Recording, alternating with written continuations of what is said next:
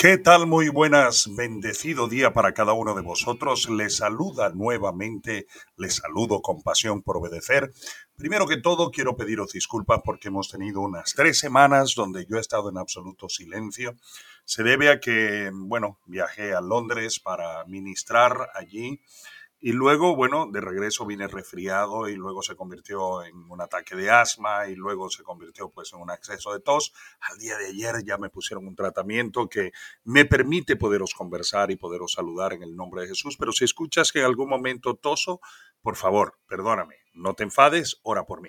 Estoy muy alegre de poder estar de vuelta con cada uno de vosotros. Tengo una melodía aquí al fondo que espero puedan escuchar algo que dice, dame un nuevo corazón, Señor, porque en realidad esa debe ser nuestra oración. Una cosa que sí he hecho en estos días es estar orando por vosotros y pidiendo que el Señor guarde vuestros corazones y guarde vuestras vidas para que no haya absolutamente nada que os separe del amor del Señor. Hay mucha gente pasando situaciones muy difíciles, muchas pruebas, muchas dificultades. Todos pasamos por ellas. Pero si tenemos a Cristo en nuestro corazón, como lo he dicho en muchas oportunidades, podemos hacerlo de una manera distinta, en una forma extraordinaria. Y yo sé que me vas a decir lo mismo de siempre, que exagero cuando digo extraordinario, pero en realidad no lo hago porque extraordinario es la palabra más grande que podría tratar de utilizar para que de alguna forma pues eh, yo pueda ayudarte a entender la gran ventaja que tú puedes tener en tu vida si te atreves a reconocer que Cristo es el Señor de tu vida y tienes no una religión, sino una relación personal con Él. Te bendigo en el precioso nombre de nuestro Señor Jesucristo y declaro que en este día nos volvemos a unir para seguir simplemente compartiendo principios de la palabra del Señor que nos permiten vivir en una forma extraordinaria. Esa es la palabra. Mi querido hermano, mi querido amiga, mi querido amigo, eh, yo quiero animarte a que por favor compartas a otras personas este podcast y que me ayudes a que otras personas puedan ser de bendición. Si ha sido de bendición para ti, pues evidentemente pues puedes puedes ayudar a que otras personas también puedan ser bendecidos. Yo, gracias a algunos mensajes que me enviaron, algunas recomendaciones de la radio que me hicieron en el día en que conocí al Señor Jesucristo y pude escuchar esos programas, mi vida cambió. Conviértete en un transformador de vidas. Hay gente que quiere ser un influencer. No, no, no.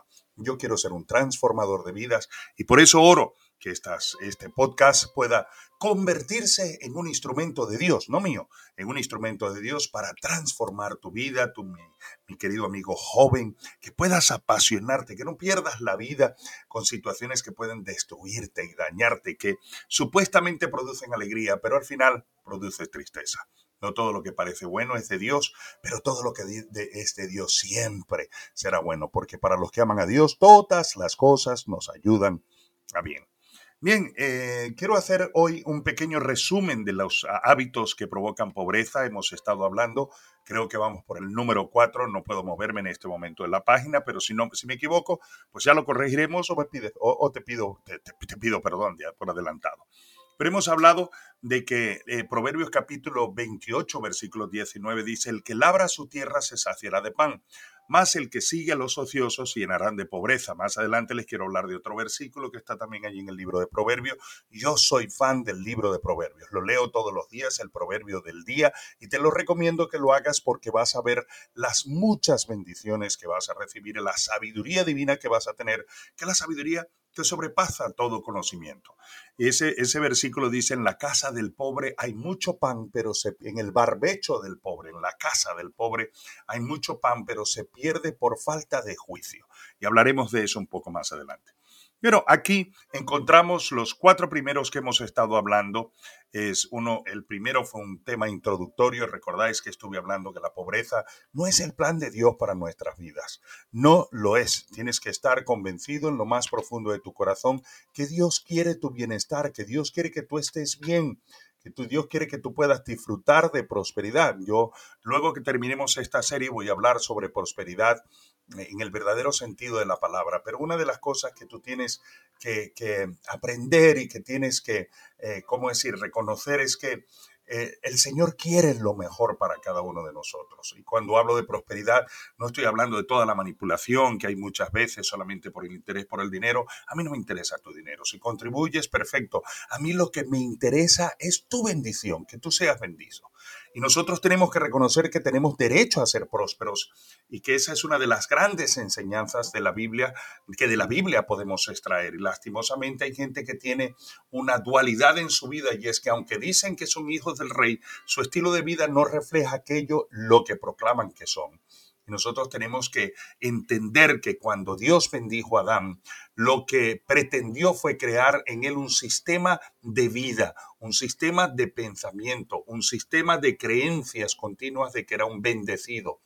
Y es lo que se reafirma en el nuevo pacto. Lo que tenemos que comprender es que en toda la escritura siempre ha fluido la bendición de parte de Dios. Y cuando tú, mi amigo, entiendes que eres un bendecido, sabes que lo que tienes que, sabes lo que tienes que hacer con tu vida. Y cuando Dios bendice a Adán, lo que pretendió fue crearle una conciencia de hombre próspero. Eso es lo que necesitamos todas las personas.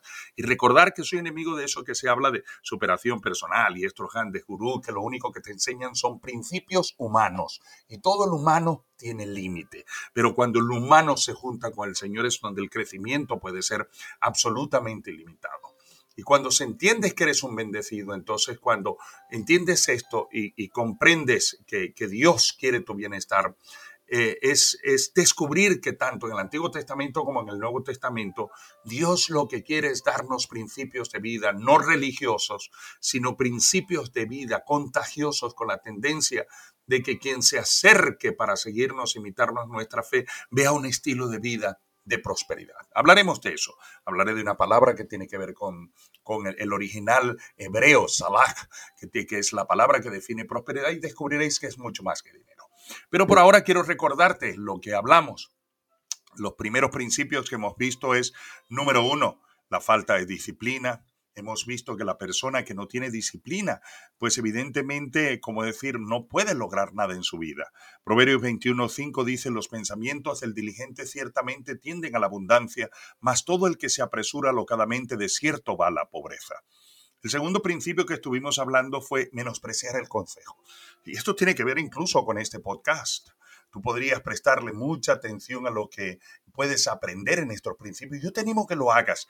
Le has dado la, le has dado la oportunidad tantas cosas en la vida, entre ellos la frustración de escuchar a grandes, eh, a grandes, eh, ¿cómo decir?, mentores y coaches, y esto ahora cualquiera es un coach, eh, ¿cómo decir?, estos entrenadores que te hablan de mente, te hablan, pero se olvidan de mencionarte Dios. Incluso los creyentes, los que son creyentes, no tienen el valor y la valentía, ni te aman lo suficiente como para decirte que tu crecimiento personal, según relación con Dios siempre será limitado y siempre no carecerás de toda la sabiduría y de la extraordinaria ventaja que puedes tener cuando tienes una relación personal con el Señor.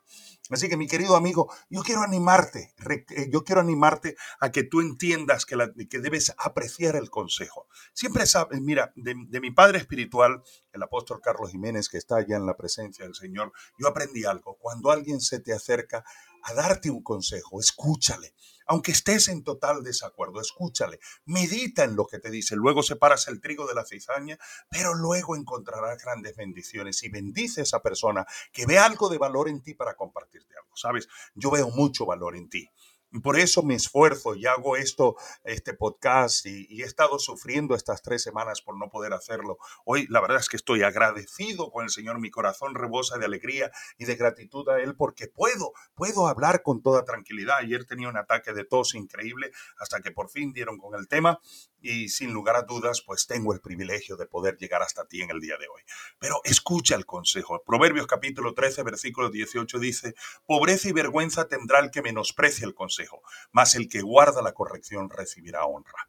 Y el tercer consejo que estuvimos hablando es no tener presupuesto. Y la gente dice, ah, es que tú todo llevas la Biblia como si fuera un negocio.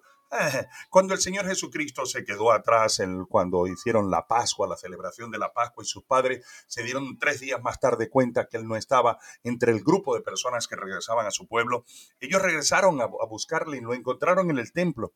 Y cuando lo encontraron en el templo, él, él fue reñido por sus padres. Era obediente, pero les dijo una sabia respuesta. No sabéis, ¿acaso no sabéis que en los negocios de mi padre tengo que estar? Nosotros tenemos un negocio que lo regalamos, porque el mensaje del amor de Dios es un regalo para toda persona que lo quiera recibir. Pero mira lo que dice Proverbios capítulo 13, versículo 18. Pobreza y vergüenza tendrá el que menosprecia el consejo, mas el que guarda la corrección recibirá honra hay que prestarle atención al consejo.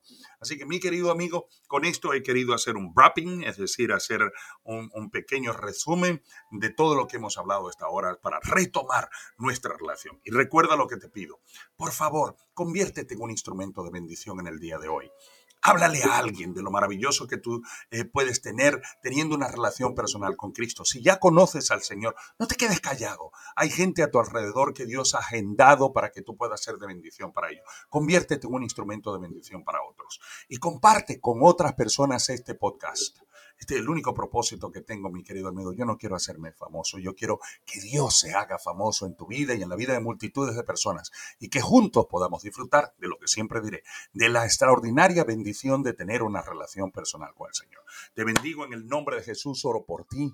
Declaro que donde hay enfermedad, Dios pone sanidad.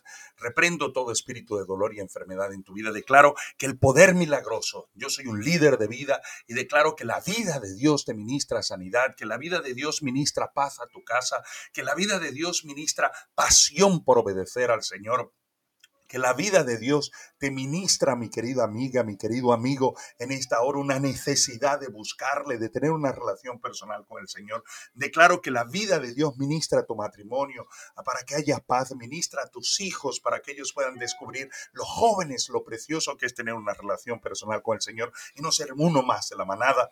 Y ministro en el nombre de Jesús bendición sobre tu trabajo, tu negocio, tu economía, para que juntos podamos disfrutar la bendición del Señor, porque la bendición del Señor no entristece ni, ni añade tristeza con ella. Te bendigo y te recuerdo, vive para honrar a Dios, porque Dios honra a los que le honran. Nos vemos mañana nuevamente. Bendiciones.